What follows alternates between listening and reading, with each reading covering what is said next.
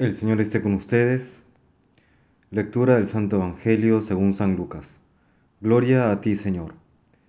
En aquel tiempo se le juntaba a Jesús mucha gente, y al pasar por los pueblos otros se iban añadiendo. Entonces les dijo esta parábola. Salió el sembrador a sembrar su semilla. Al sembrarla algo cayó al borde del camino. Lo pisaron y los pájaros se lo comieron. Otro poco cayó en terreno pedregoso y al crecer se secó por falta de humedad. Otro poco cayó entre zarzas y las zarzas, creciendo al mismo tiempo, lo ahogaron. El resto cayó en tierra buena, y al crecer dio fruto al ciento por uno. Dicho esto, exclamó, El que tenga oídos para oír, que oiga. Entonces le preguntaron los discípulos, ¿qué significa esa parábola? Él les respondió, A vosotros se os ha concedido conocer los secretos del reino de Dios. A los demás solo en parábolas para que viendo no vean y oyendo no entiendan. El sentido de la parábola es este. La semilla es la palabra de Dios. Los del borde del camino son lo que escuchan. Pero luego viene el diablo y se lleva la palabra de sus corazones, para que no crean y se salven. Los del terreno pedregoso son los que, al escucharla, reciben la palabra con alegría, pero no tienen raíz. Son los que por algún tiempo creen, pero en el momento de la prueba fallan. Lo que cayó entre zarzas son los que escuchan, pero con los afanes y riquezas y placeres de la vida, se van ahogando y no maduran. Los de la tierra buena son los que con un corazón noble y generoso escuchan la palabra, la guardan y dan fruto perseverando. Palabra del Señor, gloria a ti, Señor Jesús. Hemos escuchado esta parábola del sembrador cuya semilla cae en diferentes calidades de terrenos. Quería hacer énfasis en, dos menciones que hace Jesucristo al explicar esta parábola. Dicho sea de paso, ya que Cristo mismo la explica, no requiere ya tanta explicación.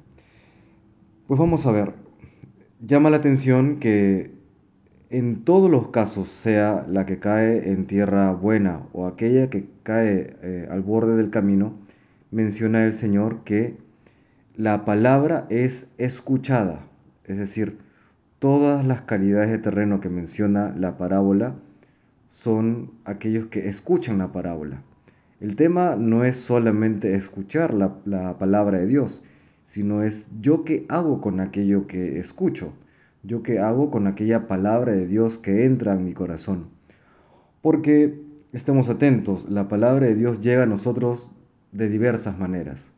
Llega en una misa, en una prédica, en un retiro, en el consejo de algún buen amigo, en un rato de oración. En fin, la palabra de Dios llega a nuestros corazones de diversas maneras y esta palabra de Dios llega y, nos interpela y, nos hace caer en la cuenta que, caramba, hay ciertas cosas que no estoy haciendo bien o hay ciertas cosas que Dios me pide y que no estoy haciendo.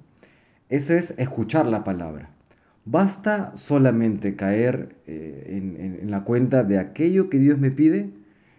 Claramente en este pasaje del Evangelio el Señor nos dice que no. Podemos escuchar la palabra, pero ahora, ¿qué hacemos con ella? Y la clave está hacia el final del pasaje que hemos escuchado. Dice, los de la tierra buena son los que con un corazón noble y generoso escuchan la palabra, la guardan y dan fruto perseverando.